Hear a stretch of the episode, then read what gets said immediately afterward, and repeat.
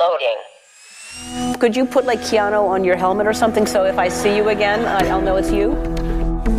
People enjoy the Keanu Reeves. That's very nice. That is nice. Thank you for mispronouncing your name. I was saying Keanu or something. It's Keanu. Is Yes, that yes. correct? I love movies. I love watching them, and I love making them. Oh my gosh. I mean, I got high. Gosh, I, I think uh, what they're about. Are we in the Matrix?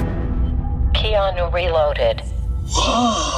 Hallo und herzlich willkommen zu Keanu Reloaded. Natürlich wieder mit mir, Christiane. Und ich bin's, der Julius. Hallo. Hallo. Und wir haben heute eine ganz fantastische Gästin, nämlich Steffi vom Queek Podcast. Hallo Steffi. Hallo Christiane. Schön, dass du heute bei uns bist. Ich habe dich ja angefragt, ob du heute mit uns über diesen Film sprechen möchtest, Even Cowgirls Get the Blues von Gus Van Sant. Genau, weil äh, ich kann ja schon mal ganz kurz vorwegnehmen, als Julius und ich den geguckt haben, waren wir jetzt nicht so wirklich begeistert und dachten eigentlich, hm, wir machen, komm, lass uns schnell diese Folge hier irgendwie abhandeln, aber dann dachte ich so, nee, ich glaube, dass da doch ein bisschen mehr da drin steckt und mir war der durchaus noch so als lesbischer Kultklassiker im Hinterkopf und ich dachte, hm, vielleicht müsste man dann nochmal mit jemandem darüber sprechen, der sich diesen Themen halt ganz besonders widmet in, in dem eigenen Podcast. Erzähl doch mal, was du bei Creek eigentlich machst. Im Prinzip mache ich Folgen immer so zwischen 15 bis 30 Minuten Länge, in denen ich mich so speziellen Themen widme, die irgendwo mit queerer Popkultur zu tun haben. Das reicht von Comics bis Filmen und Serien, manchmal auch ein bisschen in Richtung Literatur. Hauptsache, es ist irgendwie queer, feministisch und das Ganze halt aber auch intersektional gedacht. Also auch schon so ein bisschen mit Fokus darauf, dass nicht alles nur weiß ist, was da bei mir besprochen wird. Ja, so im Groben und Ganzen. Ja, ich finde den richtig cool. Ich höre den ja selber auch und ich mag vor allem deinen kritischen Blick. Also, dass du schon Dinge auch abfeierst, die richtig cool sind, aber dass du auch wirklich Sachen so hinterfragst, ob das jetzt wirklich so eine geile Darstellung ist. Du hast auch schon mal einen Film äh, durchaus kritisiert, den ich sehr mochte, nämlich High Art von Lisa Ja. Cholodenko. Den, ähm, das ist einer meiner absoluten Lieblingsfilme, aber das hat mich dann auch zum Nachdenken gebracht und ich muss den auch sowieso nochmal gucken mit den Gedanken, die du da vermittelt hast äh, im Ich glaube, Hinterkopf. die Folge interessiert mich dann auch, ja. ja. ja, sehr schön. Ähm, genau, Even Cowgirls Get the Blues von Gus Van Sant. Wir haben ja, Ja. schon mal einen Film von Gus Van Sant besprochen. Genau. Ja, das war. Oh, jetzt helfen wir mal. My auf die. Private Idaho. Ja, mein, ja, vielen Dank. Genau. Ja. Der bei uns dreien, da war Kalia mit dabei, auch Mhm. jetzt nicht so unfassbar krass gut rüberkam, aber wir glaub, ich glaube, wir konnten dem einiges abgewinnen. Ja, schon. Also es war insgesamt ein recht positiver Film, ja. Genau, und wie das jetzt heute ist, da werden wir uns in der Folge annähern. Aber zunächst einmal, Steffi, würde ich dich bitten, uns nochmal ganz kurz äh, ja, ähm, bezüglich des Inhalts dieses Films weiterzuhelfen. Ja, ich versuch's mal. Also, Sissy Hangshaw ist 29 Jahre alt, Model für Intimhygieneprodukte mit übergroßen Daumen geboren und die beste Tramperin der USA, der schon als Kind eine Zukunft voller Männer und noch mehr Frauen vorhergesagt wurde. Nach einiger Zeit on the road bekommt sie ein neues Jobangebot von der Gräfin, Inhaberin einer Kosmetikfirma, das sie dann auf die Rubber Rose Ranch führt, auf der es nicht nur Kraniche, Schönheitsbehandlungen und Kühe gibt, sondern auch eine Gruppe lesbischer Cowgirls auf Peyote und unter ihnen Bonanza Jellybean, die Sissy schnell den Kopf verdreht. Als dann eine Revolte auf der Rubber Rose Ranch ausbricht, zieht er sie zwar erst zur Gräfin nach New York zurück, aber nachdem ein Streit zwischen ihnen damit endet, dass Sissy sie mit ihrem Daumen niederschlägt und ihn sich deshalb chirurgisch kürzen lässt, kehrt sie zu Bonanza und den Cowgirls auf die Ranch zurück. Dort hat sich allerdings mittlerweile eine Auseinandersetzung mit der örtlichen Polizei, dem FBI und dem Militär gebildet, weil sie einen Schwarm Kraniche mit Drogen auf der Ranch flugunfähig gemacht und festgesetzt haben. Tja, und so ist die wieder aufgeflammte Liebe zwischen ihr und Bonanza aber nur von kurzer Dauer, denn für Bonanza endet die Auseinandersetzung tödlich. Sissy aber findet auf der Rubber Rose Ranch endlich ein Zuhause. So sieht's aus, ja. Ja. Äh, es ist ein sehr, sehr skurriler Film, Ja. wie man das vielleicht schon hört. äh, ja, aber bevor wir jetzt äh, inhaltlich weiter einsteigen, Julius, du hast ein paar Filmfakten für uns, nicht wahr? Ja, die gibt es auch zu diesem Film. Genau, also wir haben ja hier Even Cowgirl Gets a Blues, den wir jetzt besprechen. Das ist ein Film aus dem Jahr 1993. Er hatte die, seine Premiere am 13.09.1993 auf dem Toronto Film Festival und kam dann auch am 20.05.1994 in die US-amerikanischen Kinos, also ein wenig später. Seinen deutschen Start hatte er auch noch etwas später dann gehabt, also am 20.10.1994. Und es handelt sich bei dem Film um eine US-amerikanische Filmkomödie, also so könnte man den am besten einordnen. Ja, aber natürlich Genres sind ja nur Einordnungen. Also das kann natürlich auch, also ich weiß nicht, wie ihr das sehen würdet. Hm. Also Komödie vielleicht noch am ja. ehesten von allem irgendwie, aber. Äh, halt keine typische Komödie, also wo man dann so äh, Schenkelklopfer hat oder sowas. Ne? Nee. Ich habe auch noch Roadmovie gelesen, ja, aber. Das könnte naja. auch noch gut hinhauen, genau. Wir haben ja auch wieder hier den Gus Van Sant, den haben wir ja schon mal besprochen. Also deswegen, also wer jetzt noch nicht die Folge gehört hat zu ähm, My Own Private My Idaho, Private Idaho werde ich ihn noch mal kurz vorstellen.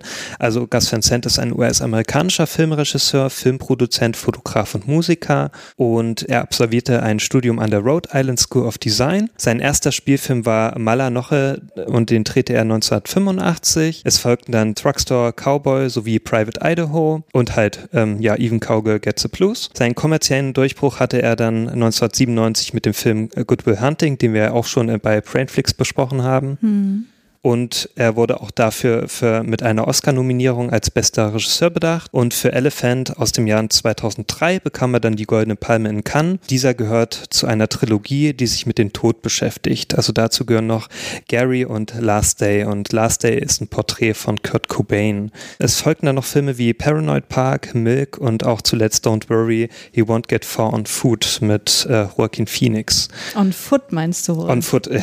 ja nochmal, nochmal. Nein, das bleibt drin. Ach Mann, wie peinlich. Na, Foot meinte ich natürlich. Ich kann Englisch, auch wenn es nicht so gut ist.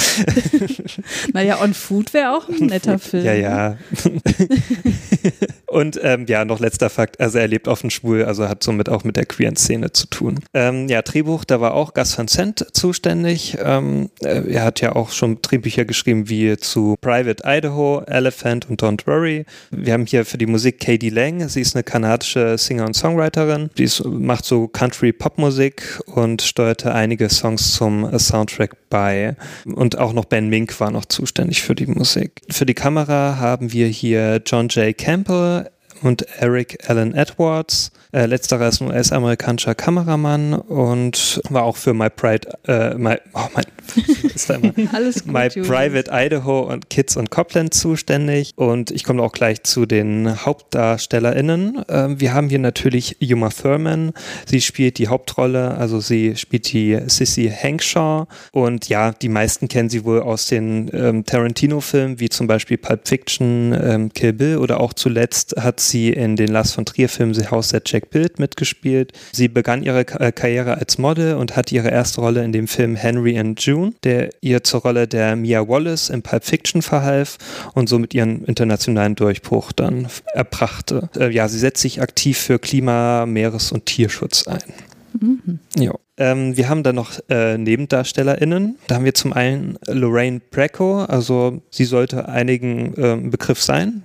Zum Beispiel, also Sopranos-Fans. Sopranos oder auch Goodfellas, also in einigen Gangsterfilmen, Serien. Ähm, sie spielt hier die Dolores Del Ruby. Ja, und ihren internationalen Durchbruch hatte sie mit dem Film Goodfellas. Äh, sie hat die Rolle der Mafia-Ehefrau Karen Hill übernommen und bekam damit sogar eine Oscar- und Golden Globe-Nominierung. Aber ihre bekannteste Rolle ist wohl auch die der Psychiaterin Dr. Jennifer Melfi in der Serie Die Sopranos, wie ja schon Christiane gesagt. Über die wir auch schon eine Brainflix-Folge gemacht haben. Über die wir auch schon eine Brainflix-Folge gemacht haben. Also hört sie euch auch an. Genau, es überschneidet sich immer wieder. Mhm. Genau, weitere Filme waren dann noch Hackers, Jim Carroll oder Tangled.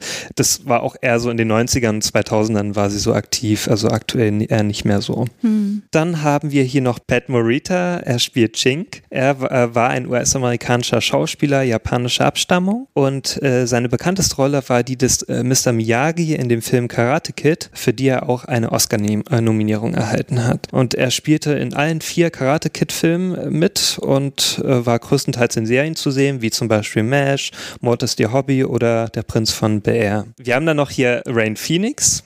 Ne? Also hat er der Gus Vincent auch wieder eine von den von den Phoenix-Leuten äh, genommen hm. aus der Familie. Genau, Rain Phoenix spielt hier die Bonanza Jellybean und ja, sie ist die Schwester von Joaquin und River Phoenix. Ja, ich habe mal geschaut, also äh, Rain Phoenix hat jetzt noch gar nicht, also hat gar nicht in so vielen Filmen mitgespielt. Also zumindest nicht in so bekannten. Also offenbar keine so Also eher so Musikvideos hat sie oder ähm, war hier, nee, sie war, also was, was hier der Fall Fall war. Sie war Backing Vocalist für REM und Red Hot Chili Peppers. Okay. Und so, also sie war musikalisch dann eher aktiv und sie hat zum Beispiel in dem tollen, super großartigen Film Hitch der Date Doctor mitgespielt. Oh, Ich okay. glaube, das war auch ihre letzte Rolle, die sie jetzt irgendwie noch hatte. Ja, ja, danach hat sie nicht mehr wirklich groß, großartig irgendwo mitgespielt. Vielleicht hatte das ja auch einen Grund. Ja, wir haben hier noch John Hurt, der spielt die Countess. Und ja, John Hurt, also kennen sicherlich auch viele. Der war ein britischer Theater- und Filmschauspieler. Bekannteste Filme sind zum Beispiel Alien, Der Elefantenmensch oder halt 1984. Oder für Harry Potter-Fans, der hat den Mr. Ollivander gespielt. Das hat mich bei Nachruf auch immer genervt, so dass immer so, ja, Mr. Ollivander ist gestorben. Ich so, boah, Leute, echt jetzt? Ja, aber ich meine, jeder hat irgendwie so charakteristische Rollen, die man mit Personen verbindet. Ne? Ich meine, bei der Elefantenmensch kann man ihn Ja, eh okay, nicht man erkennen. sieht ihn halt kaum. Äh, also man sieht nicht sein echtes Gesicht. Ja, und ich muss bei ihm immer als erstes an Snowpiercer denken. Ja, okay, gut, ja. Und ich muss halt immer so an 1984 oder so. Ja, Äh, so ist das halt, ne? Für Oder viele Alien ist Harry auch. Potter da offenbar wichtiger. Genau, oder ja, Harry Potter. Ja, ähm, wir haben ja auch noch Udo Kier natürlich dabei. Also der war ja auch schon mal bei My äh, Private Idaho dabei. Hm. Und eine ganz kleine Nebenrolle hat die Heather Graham, die ja auch später noch etwas bekannter wurde. Ja, und eine kleine Und Nebenrolle Keanu hat Reeves. auch Keanu Reeves. Ja, ne? der hat den, äh, der spielt den Julian Gitchy oder Gitch oder wie auch immer der heißt. Ich glaube, der Name wird ja noch nicht mal genannt. ja, Nicht der Nachname, nee. ja. Genau, dann komme ich nochmal zu ein paar Trivia-Fakten. Der Film basiert auch wie auch viele andere Filme auf einem Roman, also auch auf den gleichnamigen Roman von Tom Robbins aus dem Jahr 1976. Der deutsche Titel, der ist auch toll. Sissy schickt, oh Mann, ich muss da so lachen. Sissy Schicksalsjahre einer Tramperin. Oh, Oh Mann, Leute, Mann. ey. Des Buches oder hieß der Film auch? Nein, der, das Buch. Aber Sissy Schicksalsjahre einer Tramperin. Ich finde das Ja. so, so peinlich. Das ist bemerkenswert. Ja, äh, wie so oft auch bei Filmen wurden natürlich im Vorfeld wurden bestimmte Personen immer angefragt oder waren geplant. Wie auch hier, ähm, Judy Foster sollte sogar ursprünglich die Hauptrolle in dem Film übernehmen. Ja, äh, Und Madonna sollte Bonanza Jelly Bean spielen, war auch mal geplant. das war jetzt mein nächster Fakt, aber Ach so, Entschuldigung. nicht schlimm. Entschuldigung. Aber das hätte ich tatsächlich ganz passend gefunden. Ich weiß nicht, sie hat auch so ein bisschen Madonna-Vibes im Film, finde ich. Ja, äh, das stimmt, ja. So vom Alter her würde das, glaube ich, auch noch passen mit Madonna, ne? Ja, ich meine, das ist auch 30 Jahre her, da war Madonna auch noch ein bisschen jünger. Ja, ja, ja, klar, klar, ich weiß. Keanu Reeves Rolle des äh, Julian Gitchy oder Gitch äh, sollte auch ursprünglich Gary Oldman übernehmen, dein Lieblingsschauspieler Christian. Oh, ja. Ja, mit dem ja auch Uma Thurman von 1990 bis 92 verheiratet gewesen ist. Vielleicht auch deswegen dann doch nicht mehr, weil sie dann Hm, okay. vielleicht nicht mehr so gut aufeinander zu sprechen waren. genau, äh, der Film wurde River Phoenix gewidmet, der, einen, der sogar einen kleinen Cameo-Auftritt in dem Film hatte. Äh, da, habe, ich- da muss ich intervenieren. Ich habe nämlich gelesen, dass das gar nicht der Fall ist. Ach, da echt hat nicht? Gus Van Sant sich äh, dagegen Ja. gewehrt. Das ist wohl nur irgendwer, der zufällig so aussah. Ach so, okay, gut. Ja, dann gut, dass du das nochmal eingeworfen hast. Ähm, dann stimmt das nicht, tut mir leid. Ähm, ja, aber der ist auch kurz nach der Premiere ähm, Ende Oktober dann verstorben, River Phoenix. Der Film wurde im US-Bundesstaat Oregon gedreht und die Produktionskosten beließen sich auf circa 8 Millionen Dollar und er spielte insgesamt 1,71 Millionen Dollar ein. Naja, man kann das schon als Flop bezeichnen. Ja, ein ganz schöner Flop, würde ich sagen, oder? Auf jeden Fall noch nicht mal bei 8 Millionen, dann noch nicht mal das eingespielt. Naja. Juma Furman sowie Sean Young, ähm, sie spielt die ähm, Rolle der Marie Bart, wurden beide 1995 für die Goldene Himbeere nominiert. Ich kann nicht verstehen, warum. Ähm, ja, und hier noch, ne, Roger Ebert, der schrieb in der Chicago Sun-Times, dass die Komödie zu den leersten, pointenlosesten und unverständlichsten Filmen gehöre, an äh, die er sich erinnern könne. Ich kann denen vollkommen recht geben. Ja, ich würde sagen, da äh, tust du ihm vielleicht auch ein bisschen Unrecht. Dann lass uns doch jetzt mal äh, kurz äh, zunächst einmal abklären, wie wir den Film fanden. Äh, da ich ja weiß, wie du ihn findest, äh, Julius, frage ich dich erstmal zuerst. Steffi, wie fandest du den Film? Hast du den jetzt zum ersten Mal eigentlich gesehen? Wie war dein Eindruck? Ähm, ja, ich habe mir den vorher, also ich habe ihn sowieso nicht auf dem Schirm gehabt und ich glaube, das war auch ganz gut so. also ich weiß nicht, ich habe tatsächlich sogar auch noch versucht, das Buch zu lesen zur Vorbereitung, Wow, aber okay. der, der Schreibstil von Tom Robbins ist arg anstrengend, deswegen habe ich das dann doch wieder gelassen. Aber so der Film selber, ja, naja, schwierig, ja. Ja, ich kann es auch nur als schwierig bezeichnen oder als sehr diffus, das Ganze. Ja. Ähm, also ich wusste auch irgendwie nicht so richtig während des Schauens, wo der hin möchte. Also am Anfang hat man da noch eher den Durchblick, naja, da geht es halt um eine Tramperin, die hat einen großen Daumen, deswegen kann sie gut trampen. Ich mir aber auch schon dachte, ja, okay, ähm, fein, aber wo will das überhaupt hin? Und so richtig äh, irgendwo hin wollte er dann für mich nicht. Und der hat mich dann sehr ratlos zurückgelassen, leider. Ich habe ihn tatsächlich deshalb jetzt zweimal sogar geschaut. Ähm, beim zweiten Mal, wenn man weiß, wo er hin will, dann kann man der Geschichte auch folgen. Aber beim ersten Mal ist das einfach nur so, so episodenhaft hin und her, Ja.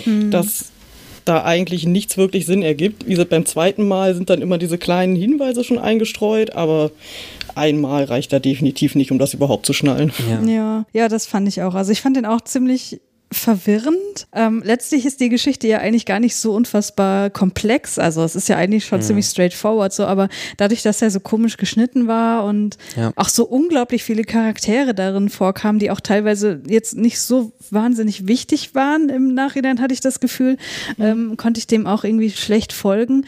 Und vor allem wurde ich halt so rausgerissen, weil ich so viel einfach so klischeehaft fand, äh, wo Ja. ich echt so meine Probleme mit hatte. Ja, aber das können wir jetzt im Einzelnen vielleicht nochmal kurz näher beleuchten. Also ich würde tatsächlich sagen, dass wir jetzt nicht irgendwie super chronologisch vorgehen, sondern eher so ein bisschen freier drüber sprechen. Und äh, so der, das erste, ähm, ich meine, da müssen wir drüber sprechen, über die Daumen, ja. Diese Also- wobbeligen Daumenprothesen. Es sieht wirklich ganz, ganz Ganz furchtbar schlimm. aus. Ja, ich konnte da Ja. auch nicht hinschauen. Ich wollte ständig wegschauen, weil das einfach so unangenehm war. Ja, erstmal das. Und dann fand ich aber auch so diese Metapher, okay, wir haben jetzt hier eine Frau, die hat unfassbar große Daumen. Ja, ich meine, man muss da nicht Freud heißen, um zu verstehen, wofür große Finger in einem Film über lesbische Frauen voller lesbischer Klischees so stehen könnten. Ja, und das fand ich schon mal die ganze Zeit so ernsthaft. Da- Darauf, darauf wollt ihr hinaus? Ist es einfach nur ein Phallus-Symbol oder was soll das hier? Also das hat mich so echt, äh, ich, das fand ich ganz unangenehm irgendwie. Und ähm, was ich aber sagen muss, dass sie dann sozusagen ihr, ja, es wird ja, glaube ich, als Deformation auch bezeichnet im Film, dass sie sozusagen da das Beste rausholt, indem sie die beste Tramperin der Welt wird. Das fand ich dann schon wieder ganz charmant. Aber äh, also die Szene mit dem Flugzeug zum Beispiel, wo sie das Flugzeug vom Himmel holt, weil das ist einfach so drüber und ne, da, da merkt man schon, das hat hier nicht viel mit Realismus zu tun. Da, da muss ich sagen, ich habe ja ein bisschen in das Buch reingelesen und da geht es so die ersten 15 Seiten eigentlich nur um die Daumen. Okay. Und äh, da ist das auch tatsächlich noch viel krasser, weil es ganz lange darum geht, wie sie die Daumen dann auch beim Trampen einsetzt, um die Männer zu manipulieren. Ähm, ganz viel sexuelle Übergriffigkeit und das wird dann nochmal sehr detailliert beschrieben mit, sie lenkt dann die Männer mit ihren Fingern und so eine Sachen. Also ähm, ich glaube, da können wir ganz froh sein, dass er Gus Van Sant das dann nicht ganz so explizit hier noch eingebaut hat. Okay. Ja, krass. Also das fand ich, kam im Film gar nicht so wirklich rüber oder vielleicht erinnere ich mich auch nicht mehr. Also generell fand ich so diesen Gedanken an sich, wenn man überlegt, wofür könnte das jetzt so metaphorisch stehen, dass sie sozusagen ähm, also wenn man jetzt äh, diesen Gedanken mit hier, das ist jetzt was, was dich vielleicht nicht so, also was, wo du irgendwie, äh, oh Gott, mir fehlen gerade die Worte. Also diese Deformation, wenn man das mit dem Gedanken des Benefits, ja, nenne ich es jetzt mal, ihrer Finger für queere Frauen verbindet, dann kommt da ja eigentlich eine ganz schöne Message bei raus, nämlich so, ja, so wie du bist, bist du okay. Also bist du eigentlich nicht nur okay, sondern äh, bist du äh, für manche Leute halt, äh, also was Besonderes, die feiern dich dafür, für das, was du bist. Aber dann dachte ich wieder, okay, wenn das das Einzige ist, was mir dieser Film sagen will, dann ist das irgendwie dann doch relativ wenig dafür, dass dann halt auch an anderer Stelle so super viele Klischees einfach drin waren und das hat mich dann Nee. wieder geärgert. Vor allem, weil ja irgendwie auch Bonanza Jellybean die einzige ist, die sie dafür feiert. Ja. Es wird ja jetzt sonst nicht so, dass alle anderen Charaktere sagen, oh, super tolle Daumen. Sie ist ja irgendwie die einzige, die sich da so ein bisschen näher überhaupt für interessiert. Das stimmt, ja. Wie fandet ihr, ich, ich muss jetzt hier ein bisschen hin und her springen, weil meine äh, Notizen sind auch ein bisschen äh, diffus, so wie dieser Film halt auch. Äh, das nächste, wo ich so überlegt habe, hm, wie finde ich das? Ich konnte das nicht so richtig einordnen, war die Darstellung der Countess, wo wir John Hurt in Drag sehen. Äh, wie war so euer Eindruck davon? Also ich habe es mir jetzt notiert, definitiv als transfeindliche Darstellung. Mhm. Ähm, weil die Countess beschreibt sich selbst als Countess geboren im Körper eines russischen Mannes, also ganz klar halt eine Transmetapher. Mhm. Ähm, benutzt für sich selbst auch immer she bzw. sie als Pronomen und in der Hinsicht ja, ähm, puh, das ist schon ganz arg in der Klischeekiste dann gewesen, würde ich sagen. Ja, also ich, also ich sehe das total, was du gerade gesagt hast, Steffi, dass hier uns äh, eine Transmetapher aufgemacht wird, aber gleichzeitig die Darstellung der Countess, die war halt so, das ist wahrscheinlich das, was, was Markus vom E&U-Gespräch als Camp bezeichnen würde, was viele Leute als Camp bezeichnen würden. Ich, äh, mir fehlt immer so ein bisschen so die, die, äh, das Verständnis für, für diesen Begriff, aber sie kommt ja schon eher wie, ja, wie eine Person in Drag rüber, also ne, dieses, dieses unglaublich mhm. übertriebene ja, und, ich dachte auch, dieses das wäre eine Drag Queen. Also das ne? hätte ich eher gedacht eigentlich. Ja, und ich glaube, dass hier so verschiedene Darstellungsformen oder Identitätsformen so vermischt werden und dadurch mhm. konnte ich halt so wenig damit anfangen. Es war so wenig klar für mich. Ja. Ja, also ich meine, selbst wenn er jetzt irgendwie schwuler Mann in Drag ist oder irgendwas, dann ist das halt auch mit dieser Federboa, dieses ganze mm. flamboyante Auftreten. Also ich glaube, das ist schon nicht mal mehr Camp, sondern halt wirklich einfach nur jedes Stereotyp eines schwulen Mannes in den 70ern im Prinzip mm. da irgendwie rausgeholt. Das stimmt, ja. Also wir hatten ja in der Folge zu My Own Private Idaho auch so ein bisschen dieses New Queer Cinema beleuchtet. Und ähm, da, so wenn, wenn ich das jetzt noch richtig in Erinnerung habe, geht es ja auch genau darum, dass diese queeren Klischees halt benutzt werden und äh, so übertrieben werden, dass es halt irgendwie nur noch lächerlich ist, weil mhm. äh, das auch irgendwie so als Form des Empowerments äh, genutzt wird von, von schwulen und lesbischen FilmemacherInnen und queeren Personen im Allgemeinen. Aber ja, ich weiß nicht, mit, mit unserem heutigen Blick darauf war das dann schon irgendwie, äh, ja, ich konnte es halt irgendwie ganz, ganz schlecht nur einsch einschätzen. Ja, hm. ja ich glaube, das, das passt hier halt auch nicht so, weil er ja eben diesen Roman von 1976 verfilmt. Hm. Ähm, da ist die Darstellung wohl auch so ähnlich von der Countess und okay. Deswegen, ich glaube, es ging ihm jetzt hier nicht darum, irgendwie Stereotype aufzubrechen, sondern er hat halt einfach das verfilmt, was da war. Und naja, wenn das halt so da war, dann macht er das so. Mm, das mag ne? Also so, sein. wenn ich mir mal ein Private Idol, My Own Private Idol, jetzt fange ich auch noch so an, ähm, anschaue, da geht er ja deutlich sensibler mit schwulen Männern um, als ja. jetzt in dem Film zum Beispiel. Total, ja. Also der ist ja auch im Vergleich zu diesem Film viel, wie soll ich sagen, also My Own Private Idaho ist viel ernsthafter. Dieser mhm. hier ist irgendwie ja fast schon albern, aber mhm. ohne, ohne witzig zu sein, fand ich. Ja. Oder? Ich glaube, das ist das, so würde ich es wahrscheinlich beschreiben, albern, aber ohne witzig ja, zu sein. Das passt eigentlich ja, sehr gut dazu. Ich glaube, ich habe auch nur gelacht, weil es so unangenehm war. Ja, genau. genau, genau. Ja, auch generell dieses ganze Konstrukt um die Countess, die hat ja, wie du schon gesagt hast, so eine äh, also Firma für ähm, Intimhygieneprodukte. Und äh, Sissy wird ja, also wenn ich es richtig verstanden habe, erstmal gecastet als Model, weil sie viel besser riecht als alle anderen. Wo ja. ich auch dachte, what? Also ich meine, dieses Thema ungewaschene Genitalien zieht sich ja halt irgendwie so komplett durch den Film. Ja. Und das da ist ja auch sehr weird. Ich dachte auch, soll das jetzt irgendwie lustig sein? Es, weil, äh, also das wiederum könnte man jetzt auch argumentieren, wenn man das denn möchte. Gut, äh, das wird ja auch in Bezug auf die Cowgirls am Ende nochmal gesagt, dass sie ja äh, sich eine Woche lang nicht gewaschen haben und sozusagen diesen starken Intimgeruch als, als, äh, als Waffe nutzen fast schon, ja. Wo man auch sagen könnte, okay, jetzt wird das wieder so aufgegriffen und es wird zu was Empowerndem gemacht. Aber ich dachte halt so, sind wir über diese Art von Humor nicht hinaus. Also ich habe das überhaupt nicht irgendwie empowernd empfunden. Ich fand es einfach nur lästig. Ja, darüber hinaus, also das ist ja aus den 90ern, ne? Also, ja, vielleicht ja, wir sind vielleicht schon drüber hinaus.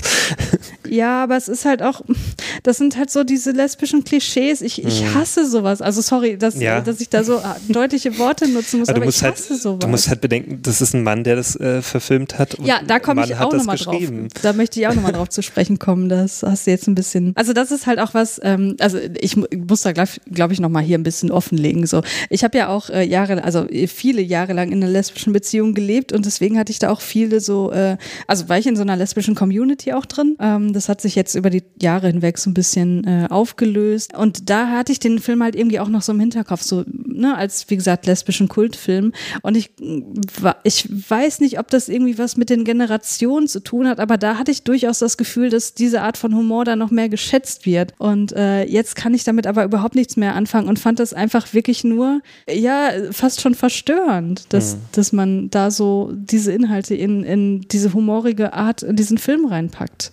Aber das ist das nicht oftmals so? Also ich, ich, man findet ja manchmal so Filme, ne, wenn man da noch nicht so die Erfahrung hat, findet man die witzig. Also was ich als äh, Anfang 20-Jähriger witzig fand, also wenn ich die manchmal nochmal schaue, die Filme, hm. denke ich mir dann irgendwann so, nee, also ich glaube, ich kann nicht mehr verstehen, warum ich das so damals so toll fand. Hm. Oder ja, weil man auch viel mehr Wissen angeeignet hat, sich, ne, also hoffentlich. Hm. Ähm, und dann schaut man ja oftmals mit ganz anderen Auge irgendwann drauf. Ja. Also ich finde vieles auch nicht mehr witzig, was ich damals toll fand. Also weil einfach der Humor total kindisch ist oder einfach sexistisch oder oder rassistisch oder so oder mhm. das einfach diskriminierend ist. Ich habe mich auch gefragt und Steffi, da äh, würde mich deine Meinung auch interessieren, ob dieser Film quasi damals in, in ne, dieser Szene, wo ich da äh, noch drin war, äh, noch mehr gefeiert wurde, weil es vielleicht einfach gar nicht so viel gab, weil mhm. das eben so einer der wenigen jetzt mehr oder weniger Hollywood-Filme, also ne, Indie, Indie amerikanisches äh, Kino war,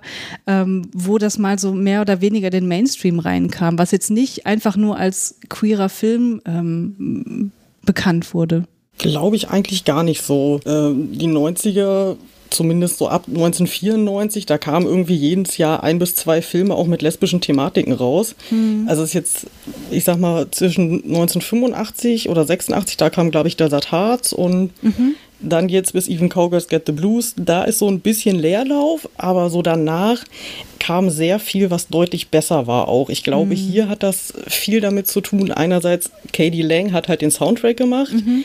Die war damals so eine der wenigen offen lesbischen Musikerinnen und ich nehme mal an, dass das einfach schon diesen Hype ein bisschen ausgelöst hat. Mhm. Dann natürlich einfach diese Vielzahl von lesbischen Figuren. Also ich meine, ein ganzer Schlag lesbischer Cowboys, so viele hat man auf einmal, glaube ich, sonst vorher wirklich nicht gesehen. Ja. Ähm, und was ich mir noch so ein bisschen notiert habe, ist halt hier ein bisschen schwierig, weil es eben diese Verfilmung von 1976 ist, quasi von dem Buch. Mhm. Ähm, da war natürlich relativ kurz vorher noch die Stonewall Riots und mhm.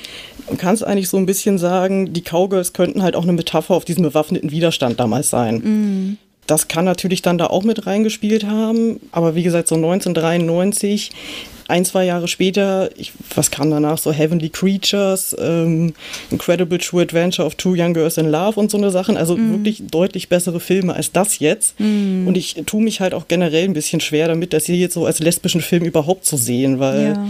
eigentlich die Hauptfigur ist halt definitiv ganz klar nicht lesbisch. Mm. Und auch die ganze Repräsentation ist im Prinzip auf die bisexuelle Frau gesehen viel, viel besser als die der lesbischen Frauen. Mhm. Deswegen würde ich mich da auch tatsächlich jetzt nach meiner Definition schwer tun, das als lesbischen Film irgendwie wahrzunehmen. Mhm, mh, verstehe. Aber äh, lass uns doch mal kurz auf den Punkt kommen, den Julius gerade angesprochen hat, weil du hast ja schon gerade gesagt, es ist ein Film von Männern. Also der, der, die ja. Buchvorlage ist von einem Mann, das wurde von einem äh, schwulen Mann verfilmt, aber es ist halt immer noch ein Mann. Und es geht aber auch ganz viel um so feministische Themen. Ja, Steffi, wie hast du das empfunden? Weil ich muss sagen, ich äh, bin da vielleicht auch ein bisschen empfindlich, aber immer wenn ich das Gefühl habe, hier will mir ein Mann was über Feminismus mhm. erzählen, mhm. bin ich meistens schon so ein bisschen raus und abgeturnt und denke mir, ach komm, das, äh, das das, ich, ja, ich finde nicht, dass man alles immer genau der Zielgruppe überlassen muss, die irgendwie von irgendwelchen Diskriminierungen ähm, betroffen ist, aber äh, äh, dennoch kann ich mich da nicht äh, erwehren, dass ich das meistens uncool finde. Ja, geht mir definitiv genauso. Ich habe jetzt auch noch mal halt ein bisschen recherchiert und zum Beispiel Tom Robbins hat dieses Buch hier nur geschrieben, weil sein Buch davor gefloppt ist. Er wollte halt wahrscheinlich wirklich einfach nur irgendwas möglichst Skandalöses da reinbringen mhm. und da boten sich dann lesbische feministische Frauen wahrscheinlich einfach mehr an als alles andere. Ja, okay. ähm, ich weiß nicht, und Gus Van Sant selber wurde wohl damals auch schon drauf angesprochen, ob er denn der Richtige für so einen Film ist und da sagt er dann wohl irgendwie nur von wegen, naja, äh, My Own Private Idaho hatte ja auch diskriminierte Gruppen, warum soll ich denn nur über die eine sprechen, nicht über die andere? Mhm. Aber wenn ich genau das dann halt vergleiche und sehe, okay, äh, Mike bei My Own Private Idaho ist ein siebler junger Mann, der sich äh, um seine Mitmenschen bemüht und eigentlich überhaupt keine Klischees erfüllt und mhm. dann kommt kurz danach dieser Film, der nur so von Klischees strotzt. Weiß ich nicht. Ähm, ja, eben auch schon Desert Hearts angesprochen. Der kam halt 1985, verfilmt von einer lesbischen Frau, basierend auf einem Buch von einer lesbischen Frau. Und da merkst du halt ganz arg den Unterschied in der Darstellung, wo ich dann sage, naja, okay, wenn ich dann die Auswahl habe, nehme ich wahrscheinlich dann doch eher den älteren Film, der halt wirklich eine vernünftige Darstellung und Repräsentation hat. Ich wüsste jetzt nicht, warum ich jetzt hier auf diesen Film zurückgreifen sollte. Ja, ich, ich kann es voll verstehen. Also ich meine, wenn er wenigstens irgendwie unterhaltsam wäre, aber das hatte ich halt auch das Gefühl, dass er das nicht ist. Also äh, wenn man so, äh, also wie gesagt, er ist sehr komisch erzählt, sehr diffus erzählt, aber die Prämisse an sich ist halt sehr simpel und wenn man das einmal durchstiegen hat, dann bietet der Film auch so wenig, hatte ich das Gefühl. Ähm, also wenn man sich irgendwie vergegenwärtigt, worum es in diesem Film geht, dann, dann ich glaube, da kommt schon einiges zusammen. Sowas wie die Suche nach der sexuellen Identität ist ja so ein Thema dieses Films oder auch ne diese feministischen Gedanken, dass man irgendwie, also ich meine, das, äh, was da am Ende passiert, kann man auch so als Metapher auf den Sturz des Patriarchats irgendwie ähm, deuten, wenn man möchte. Aber ich weiß nicht, das kommt mir irgendwie so ein bisschen draufgesetzt vor. Als, also so, ne, wie du das gerade gesagt hast, so, so ein bisschen kalkuliert fast schon. So, ich muss jetzt mal irgendwas, also wer das ich jetzt ist, sei mal dahingestellt, aber irgendjemand möchte irgendetwas ja, fast, also schockierend ist vielleicht das falsche Wort, aber irgendwie Anstößiges machen. Und alles, was ihm einfällt, ist eine Gruppe Cowgirls, die sich eine Woche lang nicht wäscht. Also bitte. Ja, ja, genau.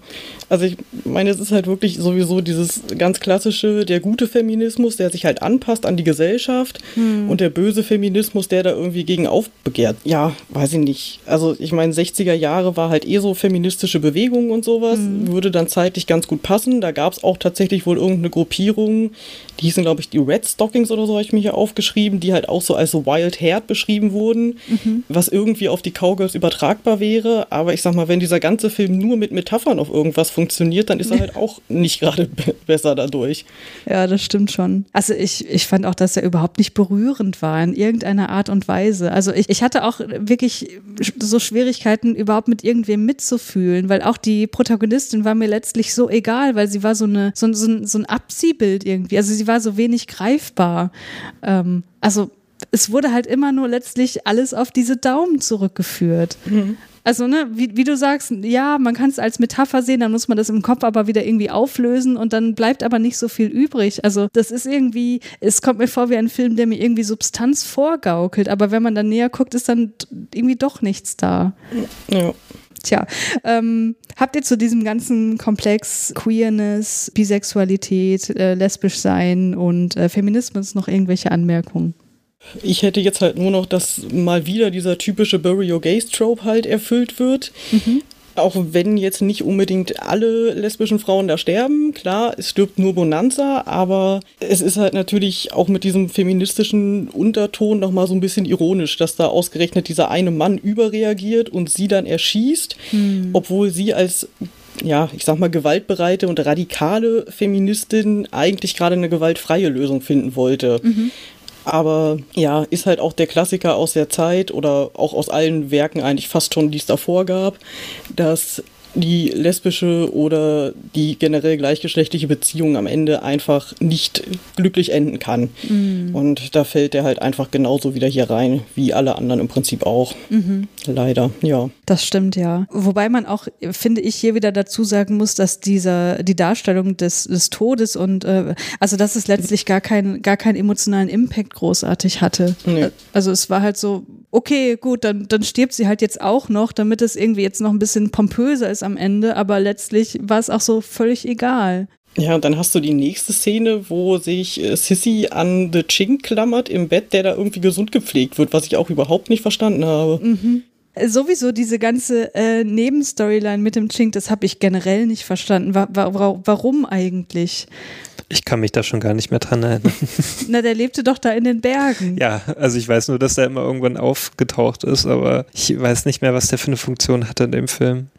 Ja, Im Prinzip war der so, so Guru-mäßig und hat irgendwelche, ich sag's mal wirklich ganz stereotyp Glückskeks-Ratschläge wohl gegeben. Also da sieht man irgendwie so eine Schilder, wo irgendwas an der Seite steht von wegen The Chink sagt, wenn du flüssige Sachen isst, dann ist sie über der Spüle. Also jetzt auch da definitiv nichts Substanzielles irgendwie hinter. Aber auch sich auch nochmal dazu sagen, also The Chink ist halt auch so eine abgrundtief rassistische Bezeichnung. Das Ja. ist halt, ähm, ne, bezieht sich ja auf die Augenform und naja, generell auch mit dieser Optik und lebt in der Höhle und sexuell übergriffig ist er ja die irgendwie auch, weil die komischen Jugendlichen beschreiben da, er hätte seinen Penis rausgeholt und alle so eine Sachen. Also überhaupt keine Ahnung, was dieser Charakter mir irgendwie sagen sollte. Nee, total. Ja, du weißt nicht, ob der auch im Buch vorkommt oder.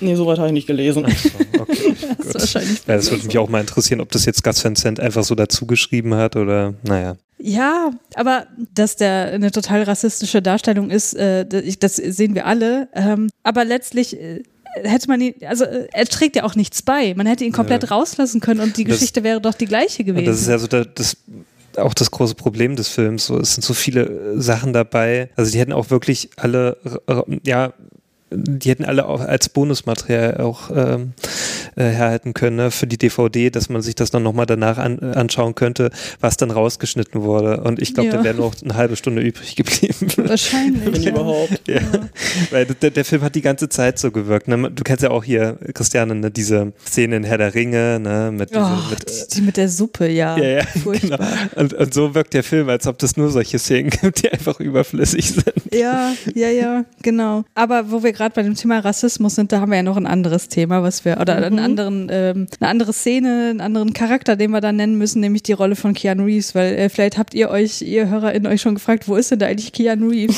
ähm, er ist in, du hast gesagt, drei Szenen zu sehen, das ist super kurz, es sind Sehr nicht mal fünf Minuten, glaube ich, im Ja. Film. Äh, Steffi, kannst du mal kurz nochmal erläutern, weil ich habe auch das mal wieder total vergessen, was er überhaupt für eine Funktion hatte in dem Film. Ja, im Prinzip ist Julian wohl ein Künstler indigener Herkunft. Und das ist eigentlich alles, was wir über ihn erfahren, außer dass er Asthmatiker ist und in Stresssituationen hyperventiliert.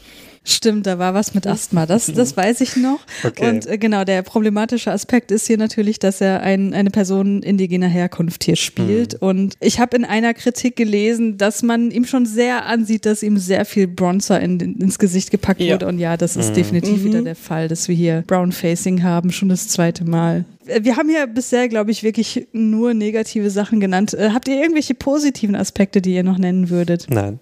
Nein, ich würde zumindest die Musik, ich würde die, die Musik von Katie Lang auf jeden Fall hier als positiv Ja, hervorheben. okay, die ist stimmt, wirklich das, schön das stimmt. gewesen. Das, also, naja, es ist aber auch meistens so bei Singer-Songwritern, da, dass da auch meistens was Gutes bei rumkommt. Ja, aber das, ich fand schon, dass das dem Film ein gewisses Niveau durchaus schon gebracht hat, Mhm. Ja. was sich aber dann leider auf der ähm, ja, narrativen Ebene und ich finde auch auf der optischen Ebene nicht gezeigt hat. Also das muss ich vielleicht auch noch dazu sagen, der Film, ich meine, ich habe jetzt noch nicht so viel gesehen von Gus Van Sant, ne? aber Mhm. er fühlte sich auf jeden Fall wieder wie ein Film von ihm an. So, Mhm. also da war ich schon so irgendwie mit drin und dachte, ah, okay, ja, ich, ich, ich, ich kenne dieses Gefühl. Ich finde, der, der kann Mhm. schon ein gewisses Gefühl immer total gut vermitteln, aber Ja, so Ähm. eine Entwicklung, also so eine Coming-of-Age-Geschichte halt, ne? Das ist ja oftmals der Fall. Ja, aber ich meine So- auch so so dieses, dieses ländlich-amerikanische. Mhm. So, Ja. das, das kommt, kam schon gut rüber. Ja. Ja, aber andererseits hattest du dann diese komischen Kranichaufnahmen, die halt irgendwie in einer noch viel, viel schlechteren Auflösung waren. das so dann wieder überhaupt nicht reingepasst Ja. hat. Das sah aus wie Archivmaterial, ne? als hätte er Ja. irgendwie eine Doku gehabt und hat es dann so reingeschnitten. Mhm. Ja, das, das war merkwürdig, jetzt wo du es sagst, genau. Vielleicht deswegen auch die zwei Kameramänner. Also vielleicht hat er einfach so zwei genommen, so macht man einfach ein paar Aufnahmen. Los. Ja, eine mit einer Kartoffel und eine mit einer richtigen Kamera. ja. Hm, Steffi, hast du noch positive Aspekte? Im Prinzip wäre es sonst eigentlich nur noch die, die Repräsentation quasi der bisexuellen Figur, auch wenn das nie so richtig rausgearbeitet wird. Aber im Prinzip ist es für sie ja total casual möglich. Erst äh, steht sie halt irgendwie auf den Julian. Auch wenn ich das ein bisschen strange fand, dass das irgendwie so herausgestellt wurde, dass sie da in der Wüste masturbiert und sein Gesicht im Himmel sieht. Stimmt, Aber, das ja. habe ich schon verdrängt. Das war, das war äh, großartig. Ja. ne, oder dass sie halt mit äh, The Chink irgendwie noch in der Höhle rummacht. Aber zumindest gab es da in der Richtung halt irgendwie keine bifeindlichen Darstellungen oder irgendwas, was ja immerhin schon mal etwas ist, wenn man so den Gesamtfilm betrachtet. Ja. Möchtet ihr zu einem Fazit kommen? Ja, also ich kann jetzt schon zum Fazit kommen. Ja, dann hau mal dein Fazit raus. Ja, also ich habe ja schon am Anfang erwähnt, also ich fand den wirklich sehr diffus und auch so, so ziellos. Ne? Mhm. Und äh, das ist ja auch mal be sehr bezeichnend, wenn man sich einfach äh, äh, nach so kurzer Zeit kaum noch an den Film erinnern kann. Hm. Ne? Und so geht mir das halt bei dem Film. Also ich kann mich nur noch an einzelne Szenen erinnern. Ne? Jetzt natürlich auch durch euch beiden nochmal, dass, dass einige Szenen nochmal ins Gedächtnis kamen. Auch äh, danke Steffi für diese ähm, Auffrischung mit dieser Szene im Himmel mit der Keanu Reeves Figur. Entschuldigung. Das fand ich, nee, nee, das fand ich sehr, sehr gut. Das, ich glaube, das war das vielleicht die beste Szene. Aber das ist halt auch wieder so das Ding, das war wieder so unfreiwillig komisch oder ich weiß nicht, ob das komisch sein sollte, weil das ist auch das Problem des Films, diese Tonalität. Ich Mhm. kann die nicht so richtig einordnen. Ich weiß nicht, ob der lustig sein möchte, ob der mir jetzt was Ernstes, äh, Ernsthaftes erzählen möchte, ob der mir so Gesellschaftskritik näher bringen möchte, so Queerness, dass, dass ich darüber aufgeklärt werde. Keine Ahnung, ich weiß es nicht. Danach war ich einfach nicht schlauer. Mhm. Ja, und die Schauspielqualität war jetzt, also Juma Thurman hat man halt gemerkt, sie hat noch nicht viel großartig Schauspielerfahrung gehabt und ja, Hm. und, und die anderen, ich fand Rain Phoenix war da noch so am besten. Wie viel Wows gibst du denn im Film? Oh, ich will jetzt nicht wieder so hart sein eigentlich. Ja, Aber sag. eigentlich war es echt nicht so, äh, so ein Wow Eins, okay. oder zwei. ich weiß nicht, so dazwischen, an- anderthalb, komm, da rund mal auf, zwei. Okay, gut, dann, dann mache ich kurz weiter, weil ich kann mich da gleich anschließen. Ich würde auch anderthalb vergeben und dann aufgerundet zwei. Also ja, ich äh, tatsächlich äh, so im Gespräch habe ich jetzt noch mal so ein paar Aspekte gefunden, die das äh, für mich das Problem mit diesem Film so ganz gut beschreiben, weil er äh, genau er ist diffus und ich habe das Gefühl, da ist keine Substanz dahinter. Selbst wenn man diese ganzen Metaphern auflöst, kommen da irgendwie nur Plattitüden bei rum und es erzählt halt wirklich so gar nichts von äh, von queerer äh, äh, Realität, also weil es einfach so vollkommen drüber ist und und nur mit Klischees hantiert und dann ist er auch noch rassistisch und ähm, ja, äh, nee, also ich finde auch dieser Film muss nicht weiter geguckt werden. Ich war auch ganz, also ja, ich war überhaupt nicht überrascht, dass der bei den äh, KritikerInnen auch überhaupt nicht gut wegkommt. Ja. Also bei Rotten Tomatoes hat Ja. er 19 Prozent. Genau, habe ich auch nochmal geschaut. Äh, Das ist echt krass. Ja, also insofern äh, von mir auch zwei Wows. Äh, Steffi, wie sieht's bei dir aus? Ich schließe mich ganz exakt an. Ich bin auch bei anderthalb Wows und ich glaube, eins davon ist auch nur für Bonanza Jelly Bean. Ja. Ähm, ansonsten, ich konnte dem Film halt wirklich nichts abgewinnen und ich glaube, diese wobbligen Gummidaumen werden mich noch in meinen Träumen verfolgen. Ja. Ist wirklich ganz schlimm mit den ganzen Close-Ups gewesen. Ja, weiß ich nicht. Und äh, ja, selbst wenn ich über ganz viele Sachen, die so typisch 90er sind, hinwegsehe, ist da immer noch so viel schlecht an diesem Film, dass der definitiv äh, ganz weit unten auf meine Listen überall mal kommen wird. Ja. ja, es tut mir leid, dass wir dir das angetan haben, dich mit diesem Film Nee, näher zu beschäftigen. Jetzt weiß ich immerhin, dass es ihn gibt und dass es ihn besser nicht geben sollte. Sehr gut. Aber wir sind ja noch nicht ganz am Ende. Ne? Äh, Es kommen ja noch die Ja, ja. elf essentiellen Keanu Genau. Reeves-Fragen. Und wie gesagt, äh, fünf Minuten hier im Film, es wird sich wahrscheinlich schnell abhandeln lassen.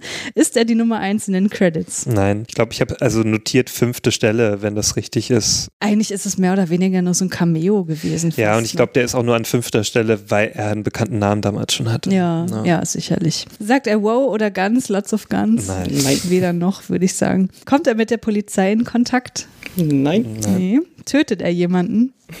nein, Nee. Wird er getötet? Nein. ja, auch nicht, nein. Aber er begibt sich zumindest in, in Gefahr, weil er ja Asthmatiker ist und das, das wird doch auch nochmal äh, thematisiert, ne, Ja. dass es da gewisse Risiken gibt. Äh, findet er die große Liebe in diesem Film? Ja, mm, Nein, Nee. ich weiß nicht, ob man das dann so nennen kann, weil ja Sissy, die ist ja. Ja, er ist halt ein Love später. Interest, aber was er möchte, ist ja völlig Ja. Wurst. Hat er Sex? nicht, dass wir wissen. Nee. Blickt er nachdenklich in die Ferne?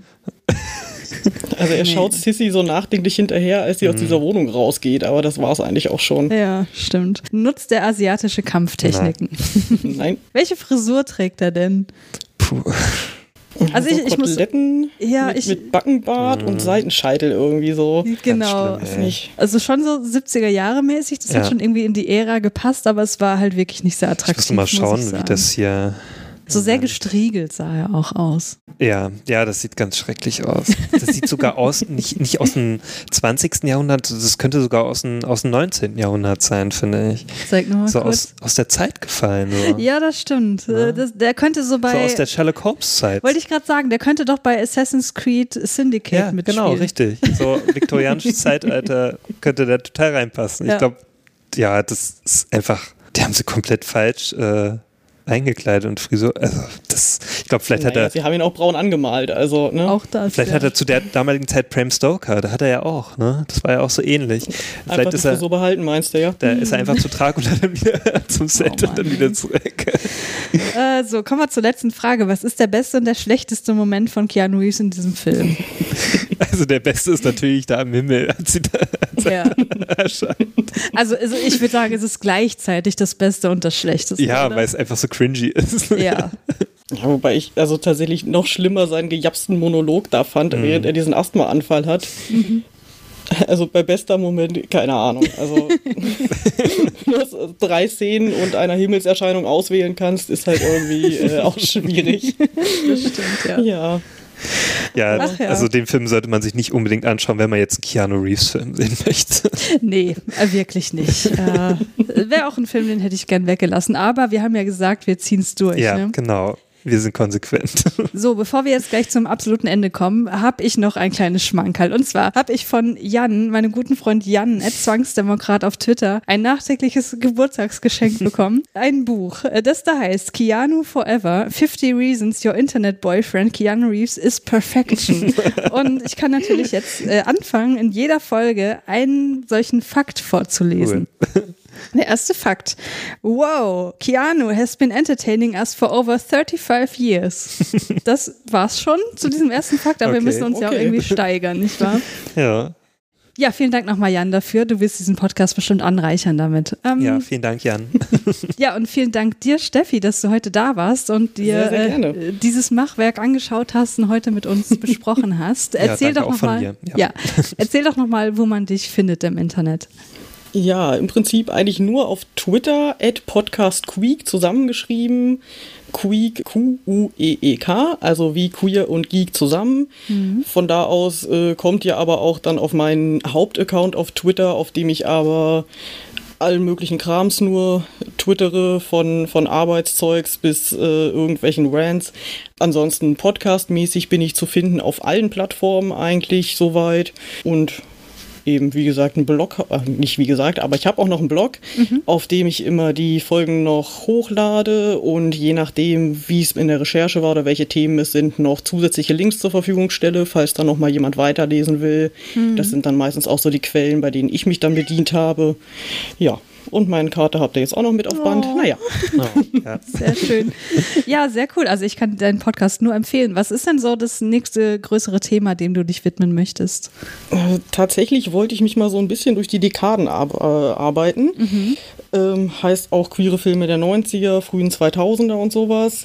Das steht jetzt demnächst noch auf dem Plan. Und ansonsten habe ich jetzt für nächsten Sonntag nochmal zwei Historienfilme, die noch relativ neu sind, die ich nochmal besprechen wollte. Und ansonsten ergibt sich das eigentlich immer, weil immer wieder irgendwo was passiert oder irgendwas Neues rauskommt. Da bin ich dann meistens noch flexibel. Sehr schön. Ja, hört da auf jeden Fall rein. Hört auch bei uns weiterhin rein. Was Ja. machen wir denn als nächstes, Äh, Julius? da wirst du sehr erfreut sein, Christiane. Also jetzt hatten wir ja ne, mit Cowgirl, äh, Even Cowgirl Gets the Blues und Little Buddha so ein paar, naja, Filme. Mhm, Aber der nächste Film wird Johnny Mnemonic sein. Endlich. Ich glaube, wir haben es in der letzten Folge schon fälschlicherweise Ja, ja, genau. Deswegen berichtigen wir das natürlich. Ja. Also das nächste Mal kommt wirklich Johnny Mnemonic. Also Ja. freut euch drauf. Und Christiane freut sich auch schon riesig. Ja. Und äh, die äh, gute Lara wird dabei sein. Yeah, das wird super. Freut euch drauf. Und äh, ja, wir sagen bis dahin. Bis dann. Ciao. Tschüss. Tschüss.